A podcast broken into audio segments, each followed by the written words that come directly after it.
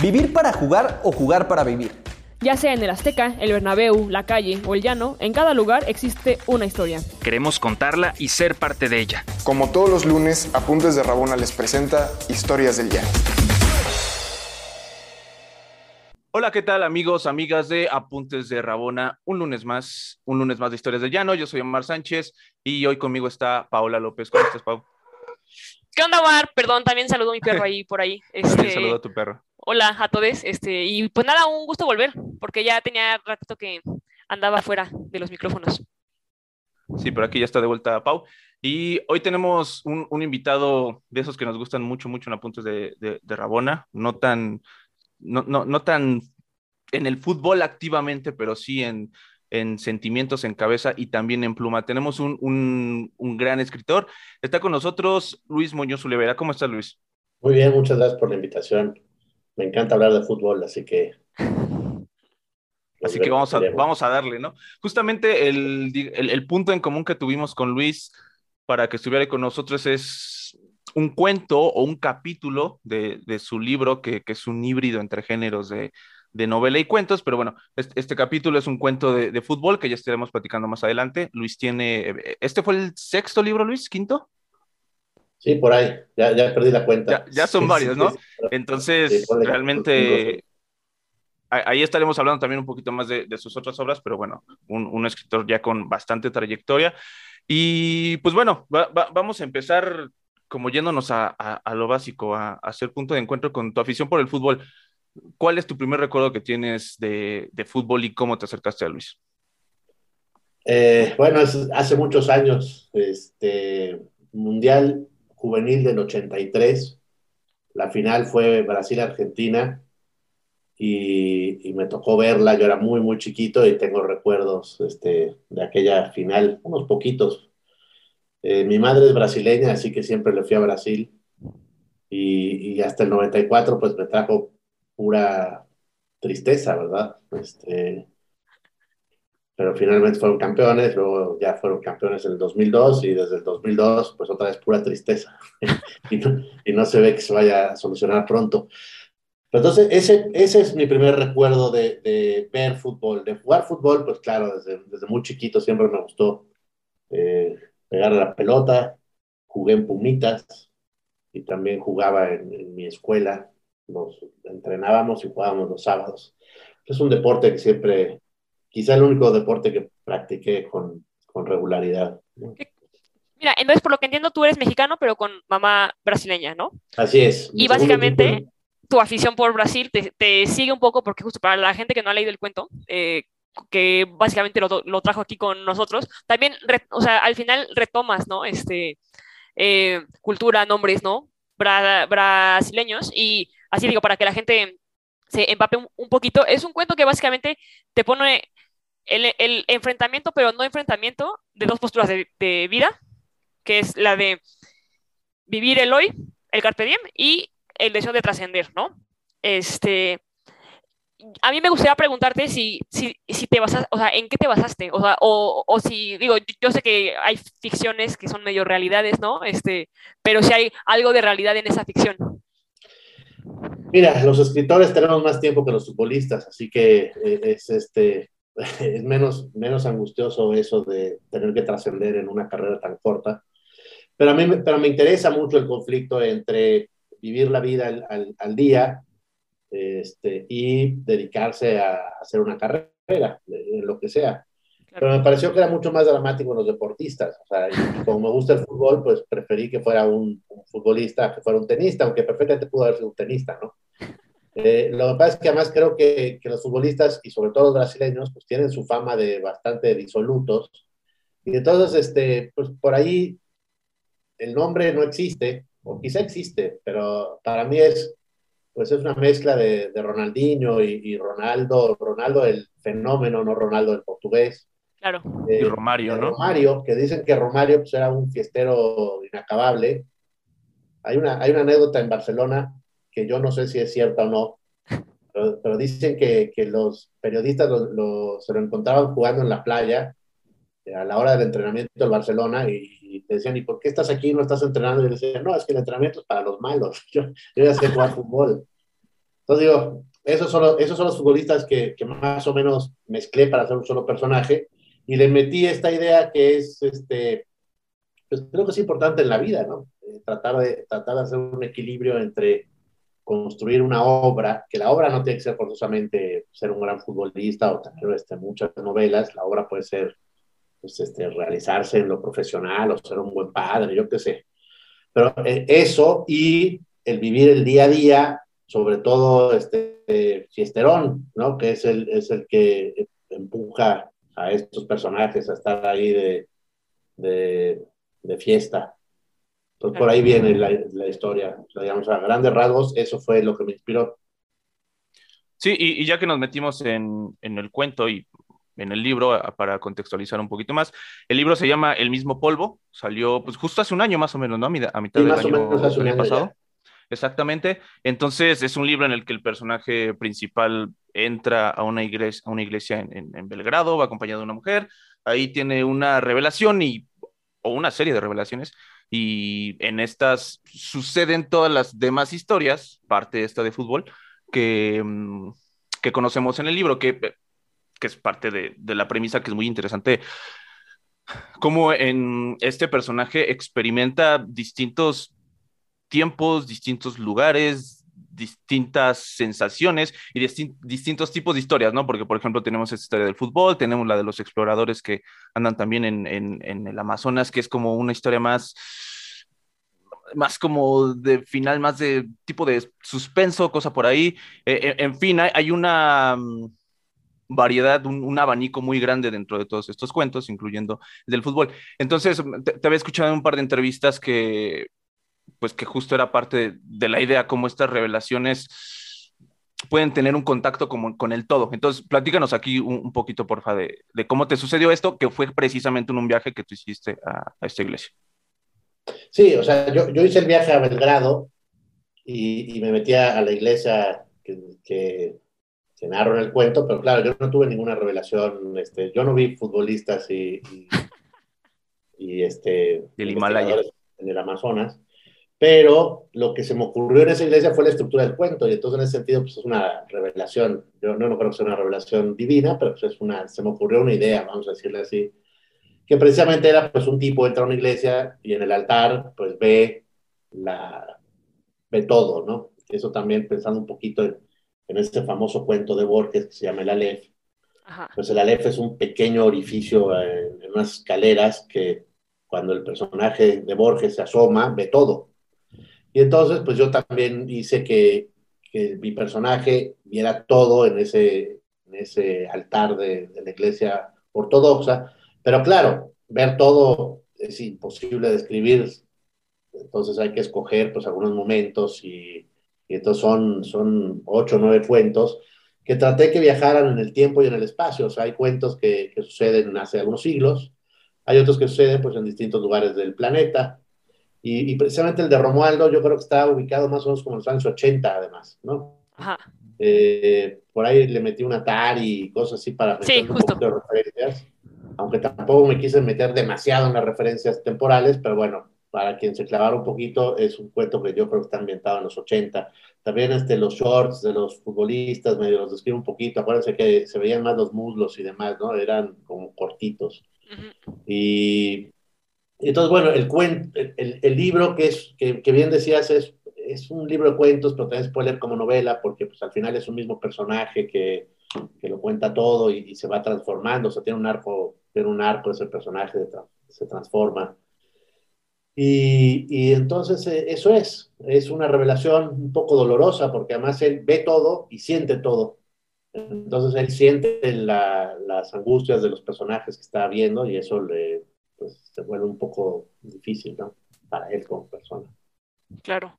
Oye, ahorita que, que mencionas a, a, Borges, digo, entiendo que en el fútbol es muy clara la rivalidad, pero sí me gustaría preguntarte, eh, en cuestión literaria, eh, pues, ¿qué autores te gustan más? ¿Argentinos, brasileños, no? Dado tu eh, historial familiar, ¿no? Este, y de, y de carrera. Miren, la, si hiciéramos una Copa del Mundo de Literatura, no sé si ganaría Brasil o Argentina, pero me gustan mucho los autores argentinos. En realidad, Argentina me gusta mucho, salvo en el fútbol. Digamos, eh, eh, son, son, eh, son mi peor enemigo, futbolísticamente hablando. Y bueno, Alemania ya se ha ganado un lugar en mi corazón también, ¿verdad? Que, que se la pasa eliminando a México y a Brasil, pues metió un 7-1 que es irreparable. Pero curiosamente a mí los autores que más me gustan no son ni brasileños ni argentinos, a mí me gusta mucho la literatura eh, gringa, ¿no? Eh, gringa, inglesa, europea. Este, sí, seguramente mis, mis referentes más claros son algunos autores estadounidenses, pienso, o, canadienses, este, Sol, Sol Bellow, Saúl Bellow, pues nació en Canadá, pero se fue a vivir a Estados Unidos, se ganó el premio Nobel, eh, y él inspiró mucho a otro autor que ahora, que ahora es un poco polémico porque era bastante machín, el, Philip Roth, y ya, ya, ya salieron varios uh, intentos de cancelarlo, pero bueno, aparte de, eso, a mí me parece un autor muy interesante. Y hay otro por ahí que, que se llama Bashevi Singer, que, que, él nació en Polonia, pero migró a Estados Unidos y también se ganó un premio Nobel eh, en los 70. Entonces, este, por decirte tres, te podría citar bastantes más, pero esos tres autores a mí me, me gustan mucho. Uno que, que, sigue vivo es Cormac McCarthy, que justo este año va a sacar un par de, de novelas, parece que vienen engarzadas, son dos novelas distintas, pero creo que incluso las van a vender en, juntas, no, no, lo sé. Eso me, me, trae, me trae con ganas a ver qué, qué viene. Y regresando tantito a, a lo de la iglesia, creo, creo que son lugares y sobre todo cierto tipo de, de, construcciones, en cierto tipo de espacios, que aunque seas o no católico o religioso, lo que sea, o de cualquier religión, este tipo de templos sí tienen una energía y una carga emocional que creo que es muy difícil ser ajenos a ella, ¿no? Y supongo, me imagino que eso tuvo un poco que ver con, con esta detonación que tuviste para generar las, ese primer momento del libro que has comentado que tuviste. Y también creo que aunque no seas aficionado al fútbol, ir a un estadio ya está vacío, pero claro, sobre todo cuando hay partido, incluso la gente que no le gusta, es un espacio que también tiene esta energía avasalladora. No, no sé primero si, si compartan esto y también si, si tú ubicas algún otro espacio físico que tenga una actividad tan masiva con el que creas que que podemos encontrar una energía tan grande como lo son los templos religiosos y un lugar que, que es un recinto espacio de, deportivo? Eh, bueno, los estadios son templos de fútbol, ¿no? Y esto no tengo ninguna duda. Pero sí, por supuesto que las iglesias de, de, cualquier confesión, ¿no? Están hechas para que quien entra ahí, pues sienta, se sienta, no sé si intimidado, al menos, este, pues que se sienta enfrentado al, al, al absoluto, déjenme ponerlo así. Yo no soy religioso, pero sin embargo, obviamente cuando entro a las iglesias, pues me entra un sentimiento, vamos a decir, místico más que espiritual, o sea, es como un enfrentamiento a, lo absoluto. Y, por supuesto que me, me, encanta estar en iglesias, sobre todo cuando están vacías o medio vacías, ¿no? Ese es el problema de ir en Europa en verano, que encontrar una iglesia vacía es, es, es toda una proeza, porque hay turistas de todo el mundo visitando pues, esas iglesias. En México es más fácil ir a iglesias estén medio vacías, sobre todo entre semana. Y, y bueno, y los estadios, pues sí, eh, son, son vibras muy distintas cuando el estadio está lleno y vas entrando por los túneles y se escucha el rugido, que es pues muy impresionante y, dan ganas de estar ahí. Pero también cuando entras a un estadio vacío, pues también, eh, también o sea, sus dimensiones te, también te infunden algún sentimiento, ¿no? Y, espacios así de amplios. Bueno, yo siento que quizá algunas plazas, eh, este, la, la, plaza del Zócalo, la, la, de nuestra Ciudad de México, pues es una plaza, plaza bastante impresionante. Lo que pasa es que estamos muy acostumbrados a ella, pero, claro. pero llegar a esa plaza sin haberla visto nunca, pues debe ser muy impresionante.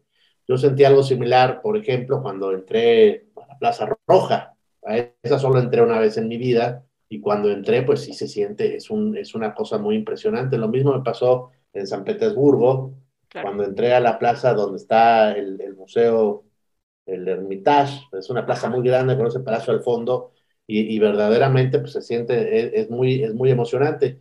Todas esas plazas porque son muy amplias. Luego hay unas plazas más chiquitas que, que son bonitas, pero siento que no, que no transmiten la misma emoción. Y quizá un lugar que, que transmite muchísimo y que sin embargo no, no es hecho por los humanos, pues son, son los paisajes. Claro. Yo, yo me imagino que, que pocos encuentros más místicos puede haber que mirando un valle desde un cañón eh, o ese tipo de cosas, ¿no? Eh, eh, eso, por supuesto, que también son templos naturales donde pues, uno se enfrenta a, a lo místico. No, claro, digo, al final la inmensidad impone, ¿no? Este, pero ahí sí concuerdo contigo, o sea, yo creo que justo los lugares naturales, quizá porque son inmensidades no hechas por nosotros, son incluso más imponentes, ¿no? O, o quizá no imponentes, pero como que te intimidan más y te tocan más porque es algo que te toca sin tú haber influido en él o en ello, creo. O sea, y sí, o sea, en cuestión creo que naturaleza y demás, porque justo yo creo que, o sea, si me preguntas, para mí es mucho más importante eso que ir a un estadio o una iglesia que por más grande que sea, siento que al ser cosas como ya hechas y que ya pasaron por el filtro humano, te imponen en la medida en la que como humano conectas con o te imponen en la medida que tú dejas que, o sea, porque a la gente que no le gusta el fútbol, pues, un estadio es como, ah, un estadio, ¿no? O sea, no es como que van a vibrar con un estadio lleno brincando, o sea, como otros que son súper futboleros, ¿no? Y en caso de la religión creo que es un poco también lo mismo. Eh, en ese sentido, creo que podemos hablar quizá de, de imposiciones, ¿no? O sea, que quizá la religión se impone un poco, ¿no? Este, una afición se impone, ¿no? También eh, nos decías eh, eh, fuera del aire y al principio de la, de la entrevista que le, que le, vas a Pumas, ¿no? Este, ¿qué, ¿Qué te impuso el irle a Pumas, ¿no? y no sé si es una afición que hoy por hoy sigue igual de viva. Eh, obviamente mi padre me impuso Pumas, llevándome al estadio muy pequeñito y tengo muchos recuerdos de, del estadio de CU. Ahí estuve yo en esa trágica final. Trágica porque eh, se, se, mandó un tercer partido y además hubo muertos de, de Pumas contra América, claro. que, se, que se terminó resolviendo en la corregidora. Esa fue una final muy dramática. Y luego, pues, obviamente, me tocó ver ahí también el, el triunfo de Pumas con un gol de Tuca Ferretti en 1990, creo que fue, o 91, ya, sé, ya no me acuerdo bien de las fechas. Y, y, luego ya sin, sin mi padre, no, mi padre sigue vivo, pero ya dejó de ir al estadio, pues seguí yendo con los amigos este, bastante, bastante tiempo, pero desde que Pumas fue campeón en Pachuca, ya estamos hablando hace como 12 años, ¿no? No, no he ido regularmente al estadio a ver a los Pumas sobre todo porque el horario me parece horrible. O sea, yo, yo el, do, el, domingo a las 12 del día someterme a los rayos del sol me, me, me cuesta trabajo. El horario nocturno me gusta mucho más. Claro. Hubo una época que los Pumas jugaban viernes en la noche. Eh, claro, el estadio se llenaba mucho menos, pero era más agradable para ver fútbol, porque además también pues, los pobres jugadores sometidos a esos climas a esta altura, claro. eh, obviamente el rendimiento físico no es el mismo y eso se nota en los partidos. Los partidos en CU son más lentos. Eso es bastante obvio como, y, y, no solo es culpa de Pumas, pues yo creo que también es el clima. Pero entonces, esa afición me la impuso, pues, pues mi padre, pero además, y la otra afición que me la impuso mi madre, pues es irle a Brasil este, como selección. Y luego la vida me impuso al Barcelona, okay. que, que en realidad fue, yo le empecé a ir al Barça cuando los entrenaba Cruyff, y jugaba ahí precisamente Romario, que era mi ídolo de la selección brasileña, ¿no? O sea, yo llegué al, al Barcelona siguiendo a Romario, como en los ochentas le iba al Nápoles. Todo el mundo le iba al Nápoles por Maradona y yo le iba al Nápoles por Careca y Alemão, que eran pues, dos jugadores brasileños de, de, la selección brasileña. Y entonces, pues, además, tuve la suerte de que me tocó ver a Maradona jugando. Bueno, verlo por tele, ¿no? Pero ver a Maradona jugando en el Nápoles, pues fue fue una cosa linda. Wow. Y, y, al final me dolió la muerte de Maradona, ¿no? O sea, digamos, eh, lo fui queriendo. Desde, al, al, final, pues uno va aquilatando el tamaño del jugador que fue Maradona. Claro. Me, me llamó la atención que comentabas que en selección tú seguías más a, a, a, la brasileña que a la mexicana, entiendo. Y también sí. yo el primer libro que leí fue, fue el mismo Polvo, que por cierto, que muchas veces en estas entrevistas no, no participan, no, pero aquí lo tenemos para que lo podamos tocar. Bueno, este librito, ¿no? Pero bueno, fue el primer libro que leí tuyo, pero en una en, entrevista escuché que era el primero en el que te salías de Ciudad de México. Entonces digo, por supuesto tienes una cercanía muy grande con, con la ciudad, con el país, pero en el fútbol, pues optaste o, o las cosas te llevaron a, a otra afición. Entonces, eh, meramente, digamos, eh, esa, mm, esa elección tuvo que ver con, pues, con que Brasil sí ganaba y México no, o cómo pasó. Sí, o sea, obviamente piensa tú que eh, el Mundial del 90 Brasil no fue, digo, México no fue, por, por, el asunto de los cachirules, ahí perdimos pues, una oportunidad de oro. Pero ojo, México es mi segunda selección. Lo que pasa es que pues, Brasil contra México nunca, bueno, no sé si nunca, pero no se van a enfrentar en semifinales o en la final del Mundial. Sí, no. Entonces ahí, ahí estoy bastante este, tranquilo. A veces me toca que jueguen en octavos o en cuartos. Y suelo irle a Brasil porque tiene más posibilidades de ganar el Mundial. Claro. Ahora, si se enfrentan en grupos y, y, puede pasar, pueden pasar los dos como nos pasó en el 14, ¿no? Ahí le voy a México. Este, o sea, en partidos menos trascendentes le voy a México y en el 86, pues le iba a México y le iba a Brasil. Y desgraciadamente eh, fueron eliminados el mismo día. Ese yo creo que fue el día más trágico de mi vida futbolera. Eh, mucho más trágico que el, que el Brasil-Alemania del 14, que digo, también es muy trágico. Pero en junio del 86, pues eliminaron a Brasil los franceses y a México los alemanes, a los, los dos partidos en penaltis además. Entonces, este, yo tenía pues menos de 10 años, así que fue, fue muy traumático para mí, fue el día más feo de mi vida, futbolísticamente hablando. y, bueno, ¿qué le auguras a México y a Brasil en Qatar? Veo a un Brasil fuerte, todavía no suficientemente fuerte, o sea, yo creo que no son favoritos, pero tienen, como siempre, posibilidades de de colarse y, ganar. Sobre todo depende de si Neymar sale de, de su forma de jugar. Este, no, no sé, es muy, muy inestable Neymar.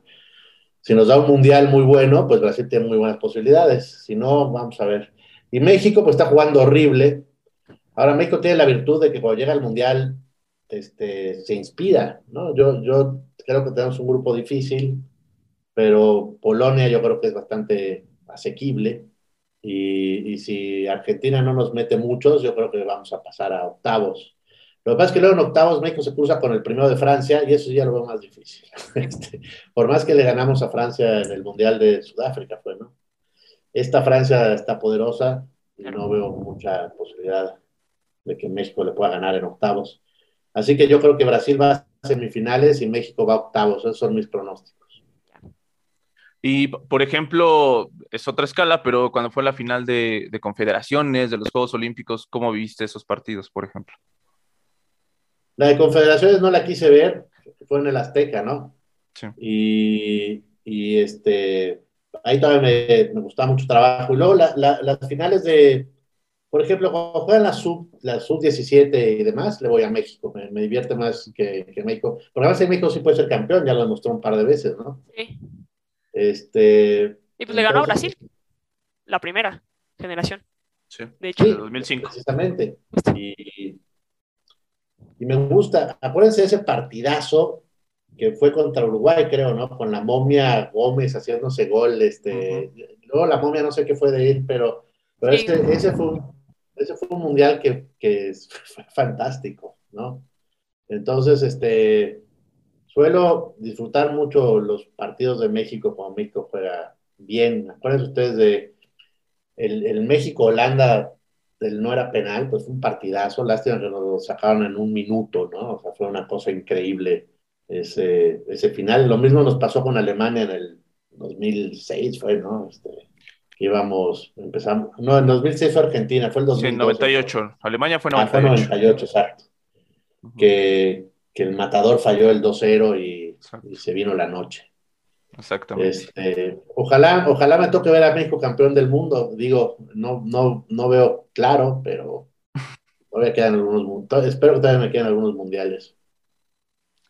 Hace ratito que estábamos hablando como de, de, lo inmenso, de las inmensidades de los paisajes particularmente, me acordé justo del el, el cuento de, de Watanabe, de los investigadores, que hay un, hay un momento en el que están sobrevolando la selva y uno de los personajes estaba muy emocionado por, por lo que iba a ver y finalmente se da cuenta de que todo es lo mismo, ¿no? Realmente está viendo, e, e, es una inmensidad plana, es puro verde, no, no, no alcanza a, a obtener esa, emoción que él creyó que iba a tener, ¿no? Y, es como una decepción. Y también, también ahorita me quedé pensando lo que dijiste al principio, en las inmensidades de, bueno, yo ya vi a la selección de una de mis naciones y a la que le voy campeona del mundo dos veces, pero pues y ahora qué, ¿no?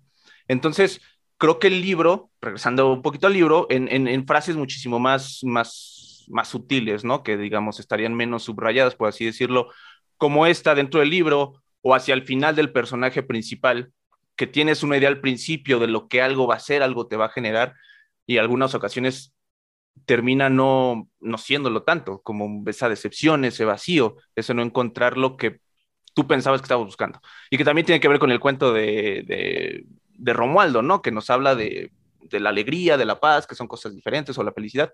Entonces, este, este principio de lo que acabo de, comentar fue parte de, de esos de esas semillas de las ideas para ir construyendo el libro o fueron cosas que ya se fueron dando durante la escritura de, de los cuentos?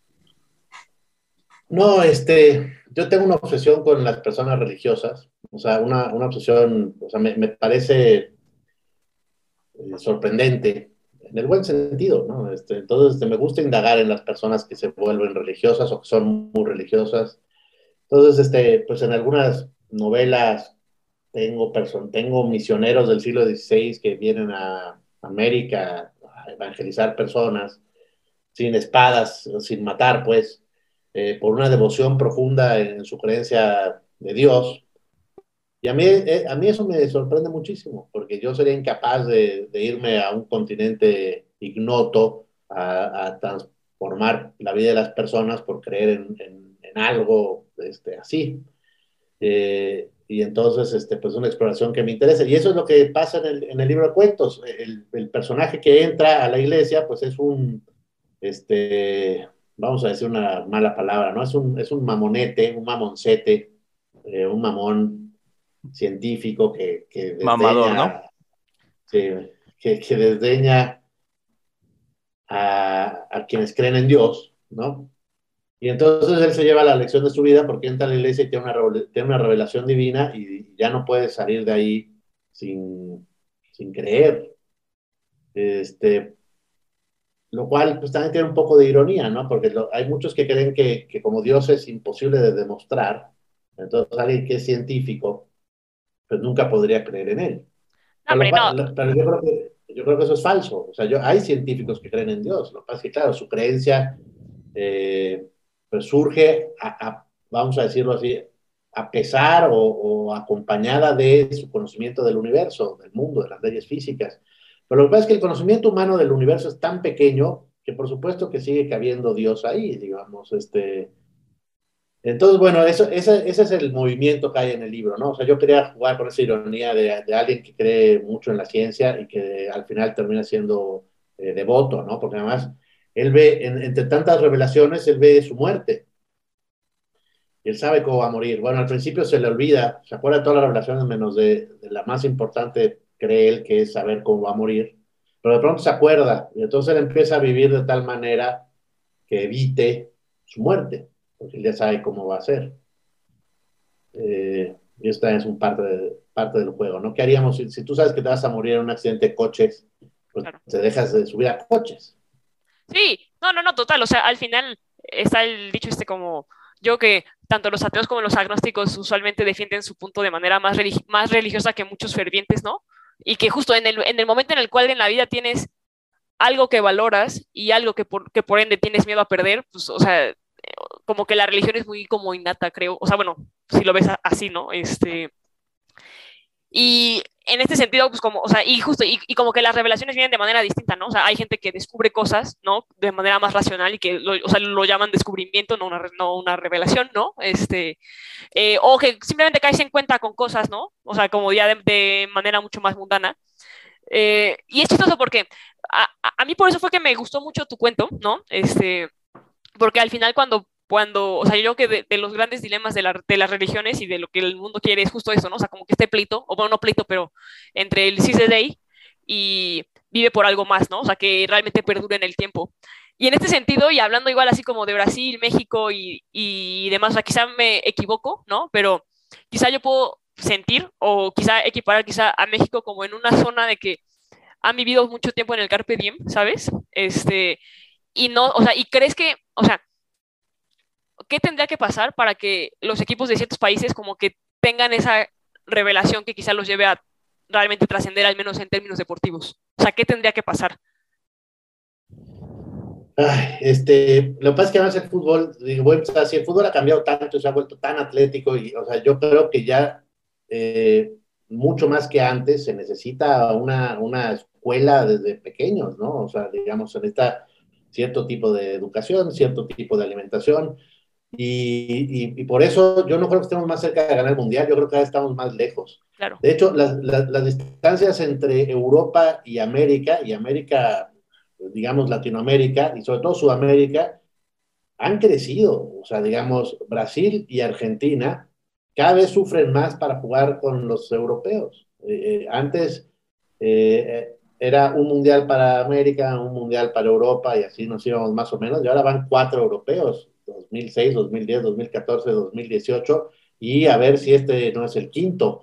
O sea, digamos, hay, hay alguna esperanza de que, de que Argentina viene jugando bien y son muy, este, tiene mucha garra, ¿no? Y, yo creo que Messi trae ganas, así que podría ser, ahora tampoco lo tienen tan fácil. Brasil también podría ser, y si no es uno de esos dos, yo no creo que América vaya a ganar eh, Mundial esta vez. Y entonces, ¿qué tendría que haber? Pues necesitamos un cambio en, en, las estructuras de fútbol, ¿no? Este, yo creo que la liga tiene que ser distinta. Yo creo que incluso podríamos este, ampliar. tenemos una liga muy pequeña. Piensen cómo funciona Brasil, ¿no? Brasil tiene sus ligas, su liga paulista, su, su liga carioca, luego tiene el, torneo este, nacional. O sea, en Brasil se juega mucho más fútbol, hay muchos más equipos. Y por eso hay mucho, o sea, en Brasil hay muchos más futbolistas que en México de, de, alto nivel, por muchos motivos, pero uno de ellos es también que hay más fútbol, o sea, eh, o sea hay más fútbol profesional. Y, y eso se, se nota, entonces en eso, pues Brasil lleva, lleva ventaja sobre México, pero eso ya no le está dando para competir con, con Francia, con Alemania, con eh, Inglaterra, yo también creo que viene bien, y la misma España. No sé, entonces, ¿qué, ¿qué, tiene que cambiar? Yo creo que tiene que cambiar un poco la, o sea, la estructura de la liga y también los futbolistas tienen que tener otra, otra cosa en la cabeza, ¿no? O sea, tienen que tener más ganas de, ganar un mundial. Lo que pasa es que también creo que la historia pesa.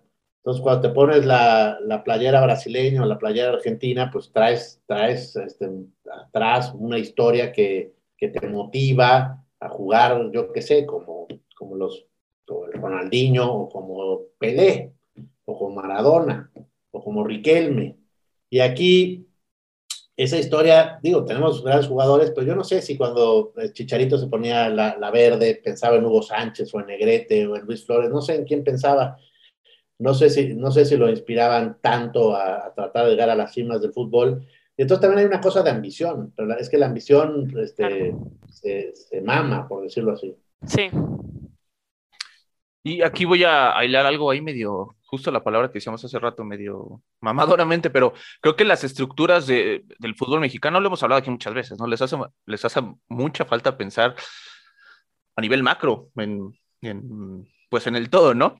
Y aquí viene la ligadura mamadora para ir cerrando con el tema. Eh, por supuesto, el libro, y tú lo mencionaste, y lo dijiste desde la LEP, hay, hay, una, hay una mm, perspectiva justamente del todo, que es una palabra como que bien compleja y lo vemos, no sé, desde eh, Rulfo y Traven, ¿no? Que juegan con el todo desde los planos o en el cine con Almodóvar, que juega del todo desde las los formatos o las plataformas, ¿no? Que al principio de la película no sabes si es la película o si es una película dentro de la película. Entonces, aquí tú lo haces desde desde la, conciencia, jugando con, con, lo religioso. Entonces, yo sí creo que quien escribe debe tener una relación absoluta con el todo, ¿no? No será en todos los casos, pero sí creo que debe ser así. Ahora, ya que lo ejecuten como tal en la obra, pues no, pasa en todos los casos. Eh, tu cercanía o tu obsesión, que muchas veces pasa con los autores, con el todo, e, e, es algo que, se detonó, a partir de algo, es algo que vienes trabajando desde que empezaste a, a escribir. ¿Cómo se genera eso? Porque, insisto, ya una vez que se plasma en la obra, es, creo que es porque hay una cercanía muy, muy importante. Y, es que el todo, pues, es, es, un tema bien complejo de, de llegarle. Entonces, contigo, ¿cómo sería? No, bueno, es que hay, un momento que, cada quien lo tendrá. De, hecho, no sé si todo el mundo eh, algún momento se enfrenta a la inmensidad y, queda absorto. Eh, ese, quedarse pasmado frente al, a lo inabarcable, por supuesto que pues, genera una marca en, la conciencia y en el corazón, ¿no? O sea, ser, ser consciente de nuestra este, muy ínfimo tamaño, por supuesto que, que, deja algún peso en el corazón y entonces uno tiene que, que aprender a lidiar con, con, la insignificancia en términos relativos, o sea, somos, somos nada frente al tamaño del universo, cada vez las fotos nos lo demuestran más, pero somos todo desde el punto de vista de nosotros y de los nuestros. Y entonces e, ese es el equilibrio que uno tiene que tratar de buscar. Las historias humanas, ya sea en el cine, en la literatura, este, o en la vida misma, pues son, eh, son particularidades que se enfrentan al todo. Y yo creo que son los, los dramas más, más interesantes. Entonces, pues a mí, seguramente lo primero que me, que me acercó a, a, ese universo inabarcable fue, fue la poesía, ¿no? O sea, hay, hay imágenes muy hermosas en, en, muchos poetas que, que, precisamente pues, nos enfrentan a, a, la belleza del mundo, que la belleza del mundo pues también no es otra cosa que la, la, la inmensidad, o sea, la belleza y la inmensidad van tomadas de la mano sin, sin ninguna duda, son, son como una, las dos son como un abismo, o sea, son, sientes vértigo ante, ante eh, ese panorama, y eso la poesía lo ha plasmado muy bien. Por supuesto que la poesía no solo está en poemas, ¿no? yo, yo, creo que, las, que las imágenes de, de, los grandes fotógrafos del cine, pues también nos enseñan lo mismo. Y, y entonces esa, esa, esa poesía del mundo, pues yo creo que, que nos, que nos toca. Y, y, en algún sentido yo creo que Dios también es parte de la poesía del mundo. Digo no se va a enojar conmigo los religiosos, pero yo creo que, sí lo es. Sí. Totalmente. Pues bueno, ya, ya para cerrar, Luis, si, si no se han acercado a, El mismo polvo, creo, corrígeme, que, que, es una muy buena oportunidad de entrar a tu obra. Y yo siempre he creído que entrarle por los cuentos, aunque ya dijimos este es híbrido, pero entrarle por los cuentos a un autor es interesante porque pues tienes este primer contacto con él. Entonces, también si ya tuvieron la oportunidad de, echarse el mismo polvo, ¿qué libro nos recomendarías de, o te gustaría, o crees que sería pertinente que le siguieran para continuar con tu obra de los que tienes? ¿Con cuál te gustaría que, que nos siguiéramos? Pues mira, hay dos, hay dos novelas que están todavía en librerías. Este, El oficio de la venganza, que también es un tipo que se enfrenta a la venganza. Y, y, la otra se llama Las buenas costumbres, que es un, que es un libro pues, durón, tiene un tema ahí complicado, pero que, que está es, interesante esa novela también. Y bueno, y pronto viene mi nueva novela, pero eso todavía no, todavía falta. Para noviembre, yo creo, octubre, noviembre. Ahí, les, aviso. Perfecto. Entonces, bueno, de mientras está el, el mismo Polmo, el oficio de la venganza y las buenas costumbres que nos comentas que pues todavía están ahí en, librerías, que las pueden encontrar bastante fácil. Por supuesto, el mismo polvo que, insistimos, tiene, tiene un año más o menos que, que salió. Y esta nueva novela que, que nos comentabas, escuché que es amplia, es lo que nos decías del siglo XVI, va y viene del pasado, si es esa, ¿correcto? El, el, oficio de la venganza, hay, hay unos pasajes de, del siglo XVI, pero en la que va a venir ahora, Las marcas del agua se llama, eh, ya me fui al 16, hay toda una parte de la novela que sucede en el siglo XVI. Ya. Ok, bueno, pues más o menos para noviembre venderse el libro, y estaremos en contacto para que se vayan metiendo en la obra de, de Luis y creo que les viene bien, ¿no? Faltan cinco o cuatro meses, da tiempo de echarse estos libros para que hagan espacio para las marcas del agua que viene más o menos en noviembre, le estaremos anunciando. Entonces, bueno, ya nos despedimos. Paola, muchas gracias. No, hombre, yo cual a Luis, muchas gracias por todo. Este, y espero que podamos compartir un, un, espacio ya más en persona y presencial este pronto. Pues hagamos algo para el Mundial, ¿no? Yo, yo sí. No, encantados, encantados, de verdad, ¿eh? Ahí eh, seguramente pues seguiremos en, en, contacto, te escribimos y sí, sí estaría súper bueno porque pues es justo, ¿no? Es el, el, el sitio y, y, la cultura y la literatura es algo que, que nos encanta. Entonces, pues sí, ahí estamos en contacto. Muchas gracias a Luis Muñoz Oliveira, Oliveira él es escritor, bicampeón del mundo, aunque esté enojado porque hace 20 años que no pasa. Pero bueno, muchas gracias Luis por estar con nosotros. Nos vemos, muchas gracias por la invitación y aquí seguimos. Hasta, hasta pronto. Gracias, yo soy Omar Sánchez. Esto fue Historias del Llano. Nos vemos el próximo lunes en Apuntes de Rabona. Gracias a todos y a todas por escucharnos. Adiós. ¿Quieres más historias? Síguenos en todas nuestras redes sociales como Apuntes de Rabona para ver el mundo desde el fútbol.